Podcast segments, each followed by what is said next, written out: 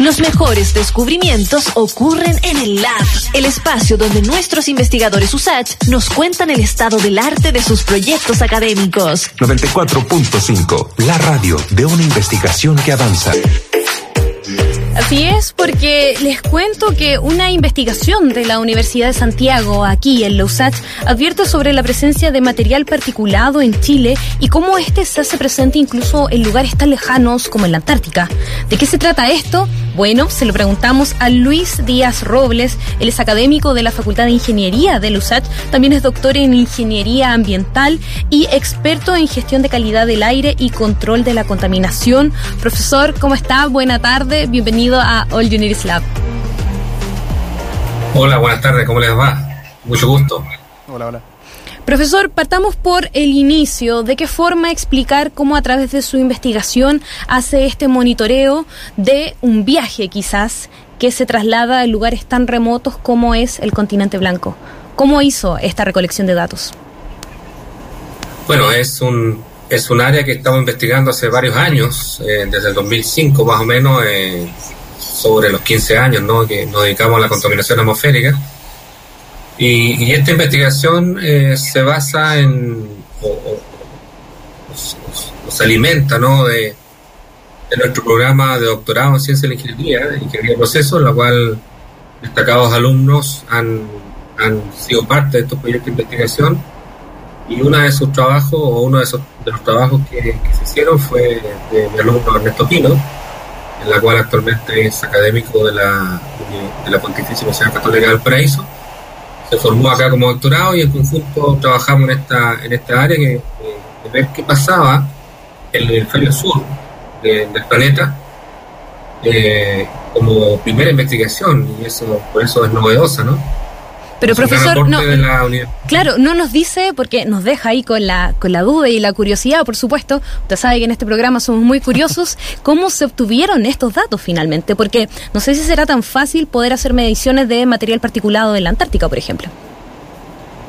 Bueno, son, son datos que, que muchos investigadores han recolectado por años. Aquí en el artículo nosotros mostramos alguna, algunos monitoreos de otros, de otros investigadores más datos satelitales y lo que hicimos nosotros fue modelar en el hemisferio sur toda la inventario de emisiones de alguna sustancia, entre ellas el, carbono negro, que todos sabemos que es una sustancia que, impacta en los glaciares, que impacta en este caso en la Antártica y, contribuye con el con la velocidad de derretimiento de los glaciares. ¿no? Entonces, eh, es un complemento. Nosotros no hicimos monitoreo, sí hicimos la, la simulación inventario de emisiones y con eso comprobamos la validez del modelo para poder buscar estrategias de, poder reducir ese, esos niveles de contaminación o material particulado, eh, carbono negro y otras sustancias. Eh, profesor, Uno de los principales descubrimientos que encontramos fue que el principal impacto que tienen los glaciares de la Antártica y, de, la, de la cordillera de los Andes es producto de los incendios forestales de todo el hemisferio sur especialmente en la zona oeste de la Antártica, donde el derretimiento es mucho más rápido. Profesor, yo le, iba a decir si nos podía recordar para todos los que también nos están escuchando, eh, cuál es el, o sea, qué es el carbón negro, este material que se produce por, por la combustión incompleta de productos derivados del petróleo y cómo, cómo afecta también a lo que está pasando en la Antártica. Bueno, el carbono negro eh, también es conocido como hollín, eh, también se conoce como SUT, que es la parte orgánica del combustible que no se alcanza a quemar.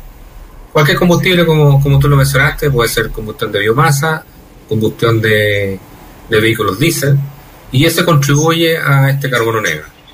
Y este carbón eh, negro, eh, dentro de la hipótesis eh, que ustedes tenían al momento de hacer estos análisis que finalmente nos dieron como resultado emisiones preocupantes en la Antártica, ¿de qué forma llegan hasta el continente blanco? ¿Cómo se puede reducir esa emisión o es simplemente, digamos, bajando los niveles de contaminación en el, en Chile continental?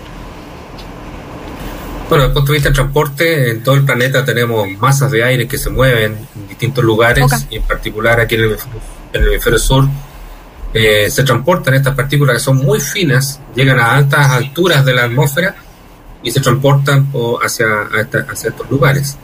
Y desde el punto de vista de mitigación, obviamente eh, esto está impactando en el cambio climático. Hay, hay acciones que hoy Chile ha, ha, firmado ¿no? en tratados internacionales y en particular el Ministerio de Medio Ambiente tiene una unidad especialmente en contaminantes de corta vida como el carbono negro, en la cual tiene acciones, tiene medidas para poder ir reduciendo estos niveles. El, el tema de la energía renovable no convencionales es uno de ellos, importante en Chile, en la cual estamos liderando en, en todo el continente en la, la, implementación de sistemas de energía renovable, eh, reducir el control de, de incendios, especialmente incendios forestales, cambiar algunas biomasas o tecnologías que queman biomasa con, con mejores tecnologías. Eh, se, se, eh, apostado bastante por el pellets, que va a reemplazar a, o que está reemplazando hoy a la leña húmeda. Profesor. Son varias acciones que están en los planes de contaminación. Profesor, usted mencionaba, estábamos conversando con eh, Luis Robles, académico de la Facultad de Ingeniería de la USACH, sobre la presencia de material particulado en Chile y particularmente algo que llama harto la atención, cómo se hace presente incluso eh, en la Antártica. Usted hablaba de que hay tratados que se firman. ¿Cuántos de estos tratados que a los que Chile suscribe realmente se respetan? ¿Qué tanto se respeta? ¿Y cuántos tratados nos faltan por, por firmar? Porque, por ejemplo, dentro de varios medioambientales que han generado polémica eh, está el de Escazú. No sé, no sé si usted nos puede mencionar otros que nos faltan por firmar y también cómo estamos con los que ya suscribimos. Bueno, lo asociado a la contaminación atmosférica, la mayoría se ha firmado, especialmente con los con lo de, cambio climático para reducir lo, los gases de efecto invernadero. Y dentro de ellos están los de larga vida, como todos conocemos, el, monox el dióxido de carbono, el metano, y los de corta vida, como el carbono negro. Entonces, esos se han firmado y se han tomado acciones eh, de mediano y largo plazo y esperamos que en, en un tiempo acotado eh, empecemos a tener alguna, alguna mejora. No de larga vida, en la cual cualquier, cualquier medida que tomemos ahora se van a ver reflejadas las mejoras en los próximos 50 o 100 años. Por eso hoy Chile se ha concentrado en esta sustancia de corta vida, como el carbono negro, porque cualquier acción que tomemos ahora, la respuesta positiva pudiese ser en el corto plazo. Y por eso a nosotros nos interesa el carbono negro, porque Chile también genera bastante carbono negro. Claro, justo le iba a hacer esa pregunta, profesor. Estamos conversando sobre eh, finalmente esta presencia de material particulado en Chile y cómo incluso ha llegado a lugares tan recónditos como la Antártica. Eh, para entender que también finalmente cuando hablamos de esta conexión al nivel de que las partículas de los incendios forestales pueden llegar al continente blanco o que finalmente gracias a esta corriente que rodea el continente, la corriente circumpolar antártica, finalmente lo que sucede en la Antártica puede llegar al norte de nuestro país. Pareciera que estamos todos conectados, ¿no? Entonces en esa línea, profesor, ¿de qué forma la ciudadanía, los auditores que nos están escuchando por la 94.5 y los usuarios que están conectados a través de Santiago Televisión podrían contribuir a que finalmente estas acciones quizás lleguen a un mejor puerto o que finalmente estos resultados que, por ejemplo, surgen desde la academia puedan tener un efecto más concreto en nuestras vidas. ¿Cómo ayudar? Una excelente pregunta. Eh, no basta con tener un tratado, ¿cierto? un documento de buenas intenciones si todos los ciudadanos nos cooperamos en eso. Eh, bueno, hay varias acciones eh, que afortunadamente se han ido tomando y que la ciudadanía ha ido haciendo carne en la toma de decisiones, por ejemplo, más, más vías de bicicletas, vehículos eléctricos, ¿cierto? Eh, recién comentaba con sistemas más eficientes el punto de vista energético para calefaccionar una vivienda, mejor aislación térmica, mejor educación, formal e informal. Yo creo que hoy eh, la gran mayoría de los chilenos eh, tiene esta conciencia un poquito más ecológica se ha preocupado el cambio climático, lo hemos vivido todos los años, los impactos que se generan. La Antártica lo ha vivido también.